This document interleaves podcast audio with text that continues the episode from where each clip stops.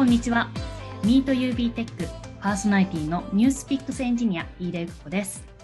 この番組では Uzabase が持つ技術カルチャーや中の人の雰囲気についてゆるっとお届けできればと考えています。今回もよろしくお願いいたします。さて今日のテーマはアクセシビリティと SARS とニュースピックスです。いや、私自身もですね、アクセシビリティについては、まあ、並々ならぬ思いといいますか、はい、あるのですが、えっと、今回はユーザーベースのプロダクトの垣根を越えて、ウェブサービスのアクセシビリティについて語り合おうという回になります。では、第4回、よろしくお願いいたします。それでは、今回のゲストに登場していただきたいと思います。小玉さん、J さん、どうぞ。こんにちは。こんにちは。よろしくお願いします。やってきましたよ。はい、よろしくお願いします。楽しみにしてました。はい。それでは簡単にあの2人の自己紹介をお願いできますでしょうか。でアイスブレイクとしてっていうのもあるので、えっと、最近ハマっていることについてもお願いできればと思います。はい。では、まず、児玉さんですね。もう児玉さんといえばもう社内外でも、はい、コーヒーと自転車というイメージですごい皆さんあると思うんですけれど、最近はいかがでしょうか？はい、よろしくお願いします。えっと、ユーザーベースで、えっと、フェローとイニシャルト事業のシートをやっております、児玉です。そうですね、コーヒー、コーヒーで言うと、最近はですね、えー、若きコーヒーという焙煎所の、えっと、エチオピア裏がレッドハニーっていう、あの、生成処理をしたコーヒーにはまっております。めちゃくちゃ美味しいです。そうなんですね。めちゃくちゃ詳細な、いや、もうさすがですね。特定ができないと思うので。すごいなんか、あの、そう、オーディエンスから何語っていうツッコミが降ってきたんですけど。結構国とかありますよね。エチオピアとかは、はい、そうそうそう、伺うことはあるけど、そのやっぱウォッシュの違いとかもやっぱあるんですか？いや、ありますね。最近は本当に多くて。なんか、いろんなその処理、処理というか生成方法、発酵方法みたいなのをみんな試している状態で、生産者ごとになんか何々プロセスとか、なんとかプロセス、いろんな名前が出ていて、もう把握できないくらいの種類がありますね。あ、じゃあもうなんか昔からあるやり方というより、今新しいものを試すことが多いフェーズなんですかね、コーヒー業界。いや、本当そんな感じです。爆発してる感じですね。そのいや、それ楽しいですね。はい。まあ、これ多分これだけ話してると時間はってしまうんで、あれですけど。確かに。はい。はい いや、すみません。ちょっと私もいろいろ気になっちゃっていろいろ聞きたいんですけど、まあ、今日は、はい、あの、アクセシビリティということで、はい、はい。じゃあまたちょっとゆっくり聞かせてください。ぜひ。はい。ありがとうございます。では、続いては、えっと、J さんこと八木さん、よろしくお願いします。よろしくお願いします。えっと、ニュースピックスで UI デザイナーをしております、八木と申します。よろしくお願いします。えっと、僕も最近ハマっているということではないんですが、えっと、今、福岡への移住の準備検討みたいなのをちょっと考えていて、あのこのコロナ禍って言ったらちょっと出遅れた感はすごいあるんですけど あの移住環境として適している街として福岡をちょっと一回選んでみたいなと思ったのであの今準備を進めてちょうど来週とかはあのロングバケロングバケーションを使ってあの実際現地行って物件を見てこようかなと思っております。いや、いいですね。なんか福岡めちゃくちゃ暑いって言いますよね。そうですね。ちなみに福岡はコーヒーも結構あります。あ、すごい。しっかりかぶせるのはさすがです。なるほど。いや、なんかいいですね。そのロングバケーションっていう、あのー、まあ、社内用語もそうですけど、うん、はい、結構うちはリモートだったりとか、お休みの制度もいろいろあるので、なんかそういった意味でもいい、ね、いい使い方だなっていうふうに感じました。はい、もう絶賛使わせていただいております。いいですね、いいですね。いやじゃあちょっと今日はこのメンバーで、はい、お送りさせていただきたいと思います。改めましてよろしくお願いいたします。よろしくお願いします。はい。では、まず一つ目のトピックです。とアクセシビリティに注目したきっかけと、現在進めている取り組みについて、児玉さんにお伺いしたいんですけれど、教えていただいても構わないでしょうか？はい。えっとですね、もともと興味を持ったのは私も去年の夏ぐらいなので、まあ、ちょうど1年ぐらい前とかですね。で、えー、まあ、最初、ちょっとその前の話になってしまうんですけど、まあ、アクセシビリティに興味持つ前は、まあ、フロントエンドはもともと好きで、で、見た目の部分とか、まあ、あとこう、プロダクトの性格っていうんですかね、を出すために、こう、すごい見た目にこだわるみたいなことはすごいやってました。なので、なんかマイクロインタラクションだったりとか、まあ本当にアニメーションに凝ってみたりとかっていうのをやっていたんですけど、まあそれやってる途中でふと気づいたのが、その前にやることあるんじゃないかってことで、あの、アクセシビリティに興味を持ったっていうのが、えっと、結構そもそもの話です。なるほど。はい、気づきがあったんですよ。なんか、原点回帰と言いますか。そうですね。まあなんか、もうちょっと事業の話で言うと、まあ、自分たちのそのユーザーベースがこう提供しているプロダクトって、この、まあ、経済情報を提供していると思うんですけど、まあ、それなんで提供しているかっていうと、その、まあ、ビジネスパーソンのこう行動変容を促したいっていうところがあると思うんですね。で、とはいえ、それってこう、提供はしてると思うんですけども、じゃあ実際取れるのかって話ですね。その提供してる情報を、じゃあ取りにいけるのかって観点で見たときに、まあ、やっぱそのアクセシビリティの配慮がない状態っていうのは、なんかそのコード変異をちゃんと逃してしまってるんじゃないかっていうふうにその時思って、まあ、なので、なんかもうちょっと、まあ、アニメーションとかもすごい楽しいしいいと思うんですけど、まあ、その前にやることあるんじゃないかっていうのが、本当に原点というきっかけですね。いやー、なるほど。もうすごい、私が好きな話。もうなんか一つ目のトピックからすごい私が上がっちゃいそうなんですけど。いや、そうです、ね、ありがとうございます。はい。いや、本当に。やっぱその、なのでデータ、データというか、情報を提供している我々の立場としては、やはりあのいろんなユーザーにアクセシブルになんかあの情報を提供していくっていうのは一つのミッションだと思っていて、なんかすごいそれはめちゃくちゃ、ニュースピックスのエンジニアを今やってますけど、すごく共感しますね。あですよね。なんか、うん、まあ、ユーザーベースだけじゃなくて、まあ、自分はそのイニシャルってプロダクトではあるんですけど、はい、まあ、そのプロダクトだと、まあ、やっぱこう、スタートアップを盛り上げたい、盛り上げて、日本を活性化したいっていうのはもともとあったので、なんかやっぱりその部分を考えると、できるだけこう広い人に情報を届けたいしっていうのがやっぱありますね。うん、そうですよね。やっぱそのニューな、すいません、えっ、ー、と、スタートアップのそのデータベース的な存在でもあると思うんですよ。うんうんうん、なんかそういった意味でもちゃんとデータを届けたいっていうのは、まあ、プロダクトの使命感といいますかそこにもつながるものがありますよね。いや本当そうと思います。まあ、ですし、まあ、あとそのその後ですね今年になって、まあ、こうアクセシビリティってなかなかこうやるぞって言ってパッとできるもんでもないなと思っていて、うん、やっぱりこうまずそもそもアクセシビリティが身近に思えない人もいると思うんですよ。そうですよね。なかなかまあ、自分で言うと今目が特に見えないってわけじゃなくて、目がすごい悪いってわけでもないので、ってなってくるとやっぱりパッと想像しにくいんですけど、うんうん、でも実際に私も年齢的にもまあアラフォーに突入していくので、やっぱりこう上手に見えなくなっていく、目が悪くなっていくんだろうな、老眼になっていくんだろうなって考えると、まあ、そんななんか遠い世界ではないですし、うんうん、なんかそういうもうちょっと身近なんだよなところにこうみんなにも気づいてほしくて、まあ、一旦その社内で勉強会をやったっていうのもありますね。いやー、布教活動ですね。大事ですね。結構コツコツやっていかないと、まあ、エンジニアであればちょっと一定理解はしてくれるかもしれないんですけど、まあ、もしかしたらビジネスサイドからしたら、なんか突然またなんかやること増えたのみたいになっちゃいますし、すね、なんかこう、なんでその背景に何があるのかとか、もうちょっとそういう部分をあの言ってもこうカルチャーみたいなものだと思うんで、それをちゃんと共有した上で、やっぱみんなで一体になってっていこうっていう、なんかそれそういうのが必要なのかなと思って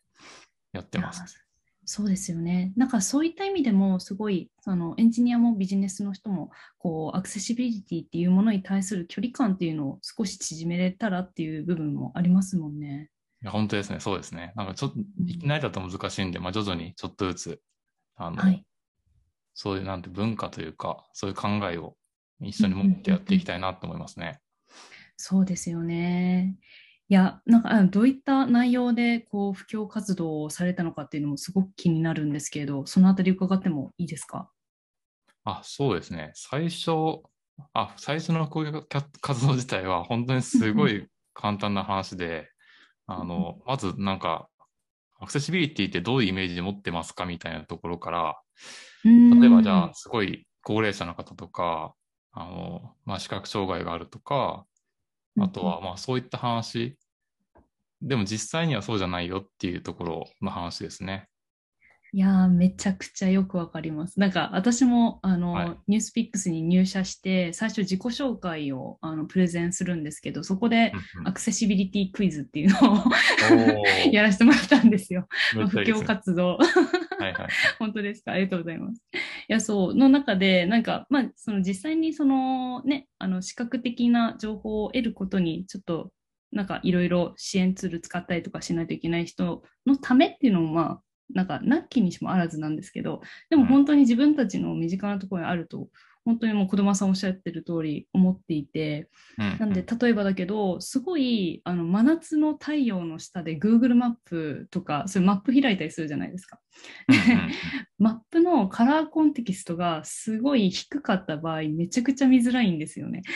あそうですね。そうそうそう。あ、これもっとハイコンテキストだったらよかったのにみたいな。とか、あとはあの普通にイヤホン忘れちゃって、でもバスの通勤中にあの動画見たい。あ、字幕あってよかったみたいな。これもなんか一つのデータのアクセシブルが上がっているっていう状態だと思うんですよね。そう。そういう、なんか、あの、実は身近なんだよっていう話って、割と重要な気がしていて、いやーなんかそれだけねねえ、そうですよね。なんか、とっつきやすさとか、自分も関係あるっていうのをすごい話すのって、まあ、組織としてもどんどんやっていきたいところですよね。そうですね。なので、うんうんまあなんかそのあたりはすごい、まあ実際話をしてみて、その後感想とかもらったんですけど、なんかやっぱゼロ値じゃない、こう、あるかないかとかの世界じゃなくて、うん。こう、やっぱグラデーションであって、ちょっとずつそういうのにある状況になることもあるし、なんかまあスマホとかだったら画面ちっちゃいじゃないですか。なので。う、ん。で、さらにスマホでじゃあ手袋をしてるとか、ありますよ。うん。あ私自転車好きなんで、自転車のそのサイクリングのグローブをいやった状態で、うんこうんうん。う、画面を触るとかなると、やっぱり結構、まあ、ボタンが大きくないと当然押せないんで、うん。本当そういう状況もあるしってとこで、結構、あの、これについてはみんな、こう、共感してもらって、うんうんなので、まあアクセシビリティをこう、高めていくことによって、あの、まあ、自分たちもこう、みんなのこう、利便性が向上するし、あと、うん。やっぱこれもやるかやんないかじゃなくて、ちょっとずつ対応していけるみたいなところについてはすごい、あの共感してもらえて、ちょっとやっていけそうだな、みたいな気をこう感じた感じですね。はい。いやー、いいですね。なんかもう一人でできない部分もあるんで、みんなでやっていくぞっていうのが少しでもできると最高ですよねそうなん。ね何人かその興味あって、あの、一緒にやりたいって人もいましたし、はい。デザイナーの方とかもあの興味持ってもらって、なんかデザイナーの中でやってるその勉強会みたいなところでも、うんなんかちょっと、あの、そういうのを設けてもいいかもみたいな話になったみたいで、なので、最高の流れですね。なるほど、なるほど。いや、じゃあちょっとそうですね、現在の取り組みっていう部分も、今の話もその一つだと思うんですけど、より深掘っていかせていけたらと思うんですけれど、最近はどんな感じでしょうか？すいません、ざっくりした質問になっちゃった。そうですね。あもちろんその理想的なところで言うと、まあ、布教活動をした上で、えっと、実際のプロダクトに組み込んでいくっていうのも今やろうとしてるんですけども、あまだ実際にそこまでは完全に取り組めてなくて、これからっていうところですね、プロダクトについては。で、もう一つは、えっと、このアクセシビリティを、えーまあ、自動的にチェックするツールというのを、えっと、えっと、私た途中からですね、そのプロジェクトに参加して、アコットっていうんですけど、はいア。コットっていうツールの、えっと、プロジェクトに私も、えっと、今年からですかね、参加して、まだいろいろ たくさんできてるわけじゃないですけど、あの、参加して作っています。最高ですね。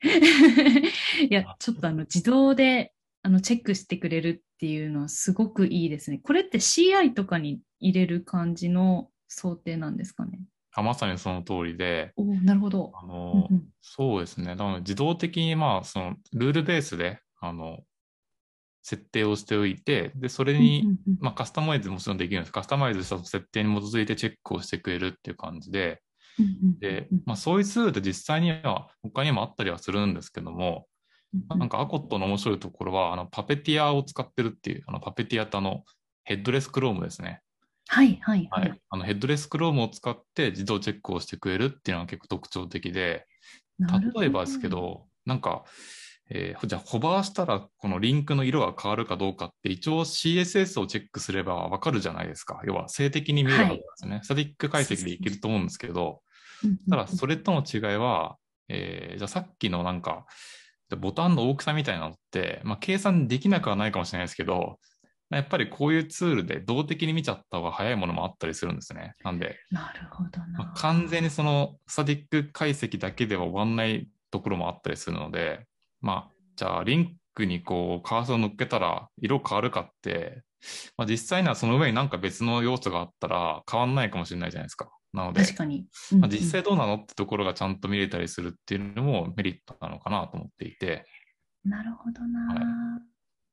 確かに確かに。なんかあの性的なものでも、まあ、見れる部分はあるけど、なんかよりそのユーザーに近い環境でのテストっていう感じですね。あ、まさにそうですね。うん、なので、まあそのローカルであれば、そのローカルで開発サーバー立てて、そこに対してチェックしたりもできますし、あとは、まあ、例えば本番環境に対してそれをチェックを行ったりもできますし、結構そのあたりは柔軟にできるので、CI 組み込むんであれば CI の中で、こう、まあなんか NP、NPM ランデブみたいな感じでローカル立てて、はい、そこに対して実行、チェックもできますし、なるほど。なんかいろいろ、いろんなパターンができるっていうのも特徴ですね。あ、で、これちなみに私が始めたツールじゃなくて、うん、えっと、はい、バダッケルさんって、和田丸君って方がいますけど。はい、さん、ご無沙汰してます。彼と、あとは、アクセシビリティで結構有名なマスピーさん。マスピーさん。はい。もともとお二人で始めたプロジェクトってところで、そこに私もちょうどタイミングよく興味があったんで、はい。参加させてくださいって言って。いやもう、いやそのお二人、実は私、同じチームを、というか、あの、すごくお世話になっている二人だったので、なんか、なんか、勝手にエモい気持ちになってます。あなんか、はい、結構アクセシビリティ、デザイナーの方も関わってる方多いと思うんですけど、やっぱエンジニアこう支援できるところも結構あるかと思ってまして。そうですよね。はいまあ、特にその、こういうツールとかって、なんか自動化の力ってすごいじゃないですか。やっぱり。すごいです。はい、本当に。例えばですけど、あの、あの、Chrome 開発ツールとかに組み込まれて、ライトハウスとか、あの、はいはいはい、ページ表示速度のこう計測ってありますよね。スコアが出る。ありますね。はい。なんかあれも、もともとで言うとそういうツールってあったんですけど、こう、Chrome に組み込まれて誰でもポチッとボタンを押して計測できるってなった途端になんか流行った感ありませんでした、これ。確かにありましたね。はい、急にこう。とりあえず入れようみたいな そうそう、急になんかすごい盛り上がってて、で、まあ、これって誰でもそのボタン一つで計測できるってところがやっぱ大きかったと思うんですよ。結果的に見ると。なんで、まあ、もしかしたらこのアコットもそんな形でこうポチッと、例えばそうですね、なんか GitHub でじゃあオープンソースのプロジェクトやってるとかであれば、なんかその視野に組み込んで、ポチッとインストールしたらもう計測できちゃいますみたいな。なると、なんかこれは結構変わるんじゃないかみたいな結構思ってて。いや、本当ですね。はい。なんかさっきあのビジネスの方々とのそのなんだろうこうアクセシビリティっていう概念との距離感みたいな話をしてましたけど今回はもう開発っていう文脈での距離感をぐっと縮めるっていう動きですね。いや、まさにそう思います。だから多分ガイドラインがあって、手でポチポチもチェックできるんですけど、まあなんか、まあ、めちゃめちゃこう、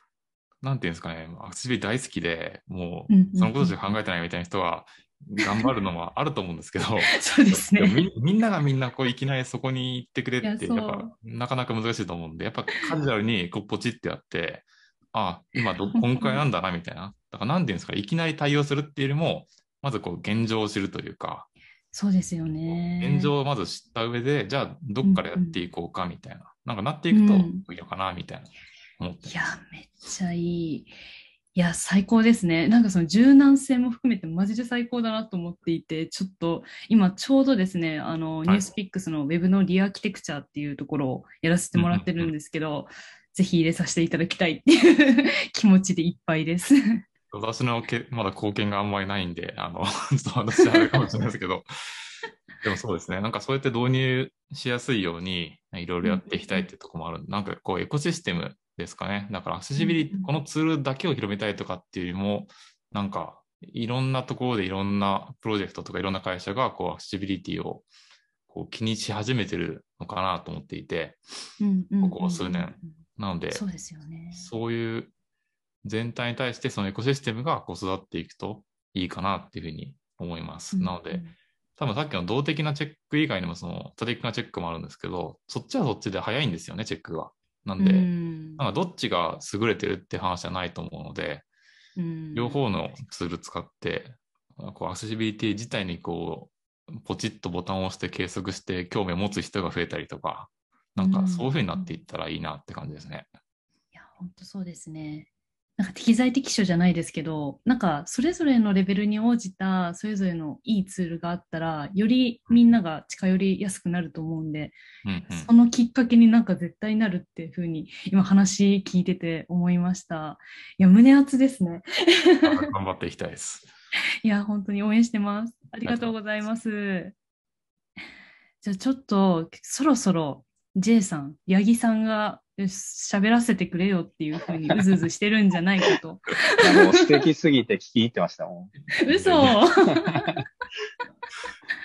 いや、ちょっと、あの、そうですね。八木さんにも、あの、同じくな問いかけになっちゃうんですけれど、八木さんのそのアクセシビリティに注目したきっかけと、まあ、現在、はい、あの、取り組みありましたら、ぜひ紹介いただけたらと思うんですけど。はい、わかりました。えっと、はい、僕は2021年の6月の入社なので、あのここ最近ほやほやなんですが、入った時に、えっと、プロダクトチームの PM3 という定例の会議があるんですが、そこで、あの、その終わりの時に飯田さんに声をかけていただいて、こう、飯田さんと話をしていたタイミングで、あの、アクセシビリティこうやっていきたいんだよねって話を聞いて、めちゃくちゃ熱い人おるなと思って、あの、NP としてのアクセシビリティの最初のタッチポイントかなと思いますね。で、その後、それがあったからかはわからないですけど、あの、たまたまノートさんがやってる取り組みの記事を読んでいて、で、アクセシビリティって、あの、対応じゃなくて、向上なんだよねって話を聞いて、めちゃくちゃいい話だなと思って、これはもうチャンネル作って、ちょっとずつでもいいから 前に進めていこうということで、 Slack のチャンネルを作り、飯田さんを招待し、みたいな形で、あの、巻き込んでいったのか、巻き込まれていったのかはちょっとわからないですけど、いやいやそういった感じで関わるようになりましたね。いや、もうすごいのよ。めちゃくちゃ感動したんですよ、私、この日。行動早いですね。いや、本当にチャンネルをとりあえず作るっていうのがいかに尊い仕事かという そうですね。これからちょっと添付のチャンネルからちょっと定常化したチャンネルに進化させていきたいですね。すねはい、今、添付アクセシビリティみたいな感じですもんね。はい、そうなんです。ちょっと外して、はい、みんなで盛り上げていきたいです。そういやありがとうございます。そうですよね。そのチャンネル投稿してくださってて、結構そのななんだろうデザイナーさんとしてのチップスみたいなところも、うんうん、あの共有してくれてるんですよね、そのチャンネルで。うんうん、そのあたりのあの話の紹介もしてもらってもいいでしょうか？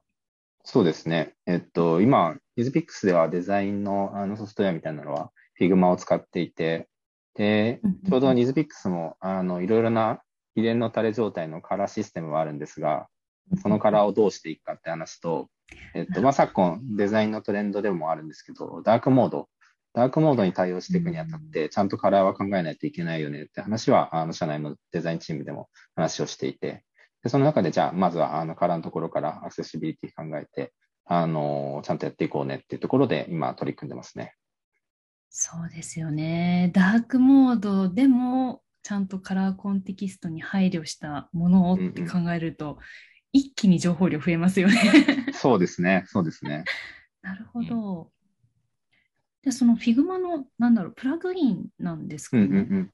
うん、そうですね。えっと、いくつか代表的なプラグインが、えー、っとあって、一番多分、はい、あのインストールされてるので言うと、スタークっっていうのがあって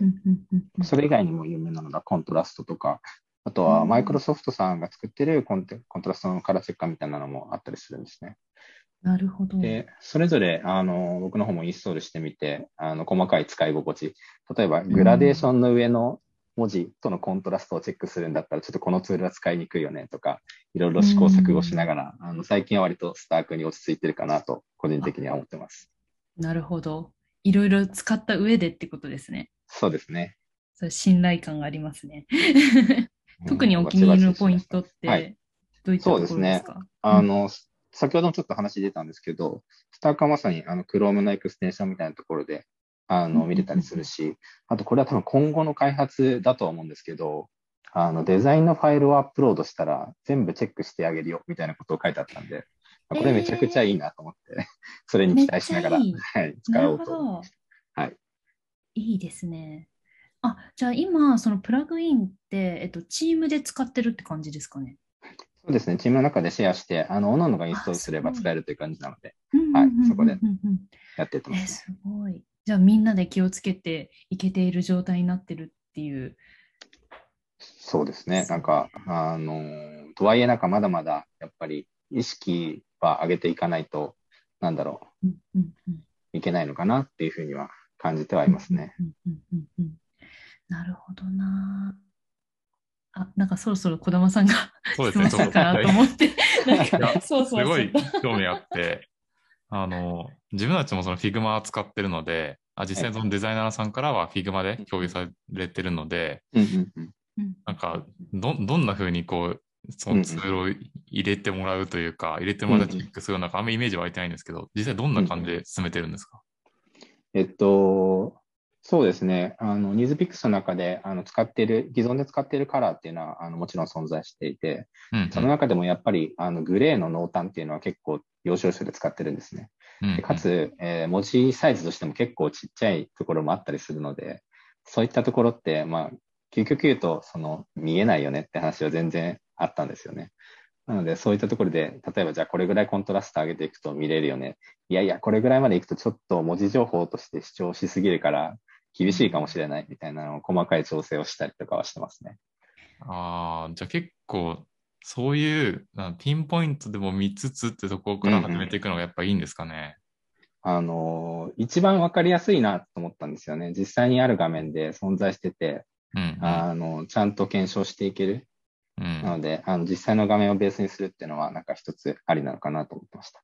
確かに。なんか、確かに感覚で言うっていうのも、それ数値とかが出る感じですよね、そのそうです、そうです。結果が入ると。ああ、確かに、それだと議論がしやすいかもしれないですね。はい。うん背景色に対してこれぐらいのグレーならっていうポイントをこう、なんていうんですかね、グラフ上に曲線に点を引いてって、あ、ここまでだったら OK、ここ行くと行き過ぎみたいなのをやってて、えーはい。すごい。ちょっとそれは、すごい面白そうです。自分でもやってみようと思います。それは。もう、えーファイルは全然共有したいと思ってるんで、ぜひぜひ。ありがとうございま。見たいですす。はい。はい、めっちゃ見たい。なんかぜひそうですね、このユーザーベースの中でもそういう情報共有っていう場を作っていきたいなっていうのは思いますよね。今のファイルとかみんなで見たいですよね。どんな風にやってるのかっていう。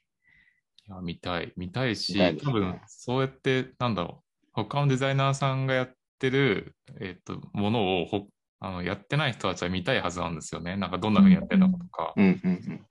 うん。見るだけでもすごく勉強になりそうですし、なんか自分がこう今話お話聞いて伝えるよりも見てもらった方が早いかもしれないみたいな。うんうんうんいやー、本当うん百聞は一見にしかずじゃないですけど、いや、本当そうですね。はい。ね、響きますよね、きっと。うんうん。あと最近は、あの、小玉さんが先ほどおっしゃってた、そのグラデーションっていうところの、あの、話だと、まあ、これからその今デザインソフトとコードの間ってまだちょっと分断されてるかなと思っていて、ここはよりこう接続性高くなると、あの、さらにそういう自動化のツールってもっともっと使いやすくなったりとか、使うシーンって増えていくんだろうなっていうのは最近ちょっと思ってまし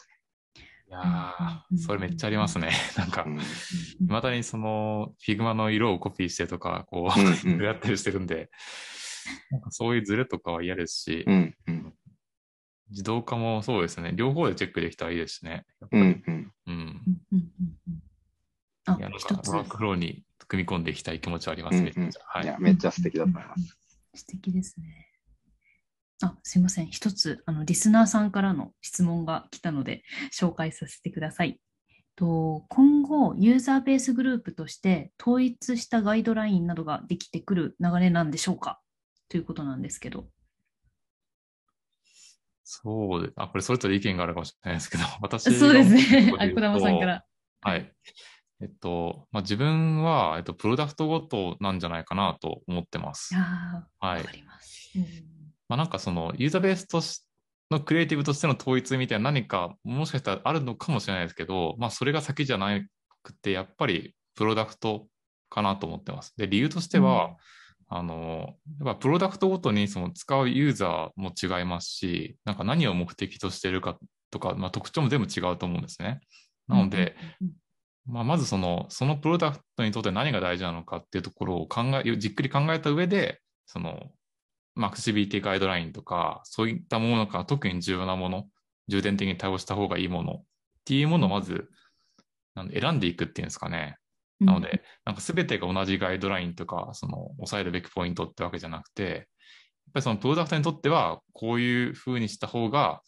より、よりそのアクセシビリティが高まるんじゃないかっていう、なんかそういう議論に発展していく方が、なんかいいんじゃないかなっていうふうに自分は思ってます。いやー、とよくわかります。そうですよね。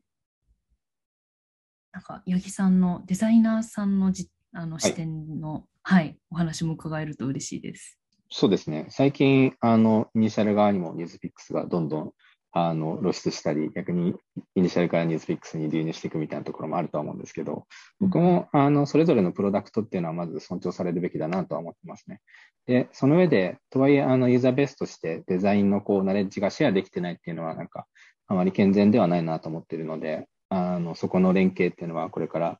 あの深めていきたいなと思っており、絶賛あのデザイナー同士の交流をしている最中って感じですね。もうされてるんですね。はい。えー、素敵いいな、はい、ちょっとアクセシビリティ会ぜひ呼んでいただきたいです。ぜひぜひぜひ。えー、いいですね、いいですね。はい、そうですね。なんかガイドラインの話で言うと、そのプロダクトに対して一個一個、そのアクセシビリティ向き合っていこうっていう話だと、なんか私もジョブピックスっていうプロダクトをしてたんですけど、そこでは、あの、リリース前だったんで、アクセシビリティガイドラインっていうのを作ったりっていう話をしたりとかですね。あと、あの、そうですね、アクセシビリティ昨今ね、なん義務としてやるわけじゃないんだよ、みたいな話もたくさん話したかったんですけど、なんかいいお時間に なってしまった感じでですね、はい。えっ、と、本日はここで一旦締めていきたいと思います。はい。で、そうですね。アクセシビリティについては、そうですね、まだ具体的に動いている部分は、まあ、少ない部分もやっぱ、うん、否めないなっていう感じなんですけれど、まあ、こうして興味がある人が手を挙げてですね、実際に動き始めている熱量をお伝えできていると嬉しいです。まあ、社内でもアクセシビリティの機運を高めていきたいと改めてあの思える回になりました。では最後にお二人からリスナーの方々へのメッセージをお願いできますでしょうか。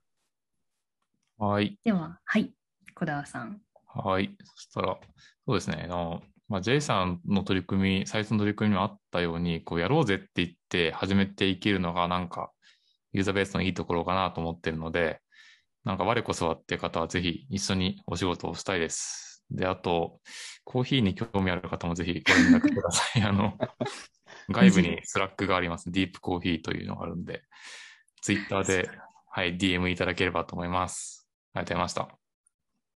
りがとうございます。では、ゆぎさん、お願いします。はい。なんか今日、ちょっととても楽しすぎて、ぜひ、ボリューム2を開催されることを楽しみにしつつ、あの、ニュースビックスの方でもあのデザイナーっていうのは募集していて、今絶賛多分デザインシステムとか、これからどしどし作っていくので、ぜひそこに興味ある方、あのご連絡お待ちしていますという形で、ホームページからでもいいですし、あの僕のツイッターでも大丈夫なので、ぜひメッセージお願いします。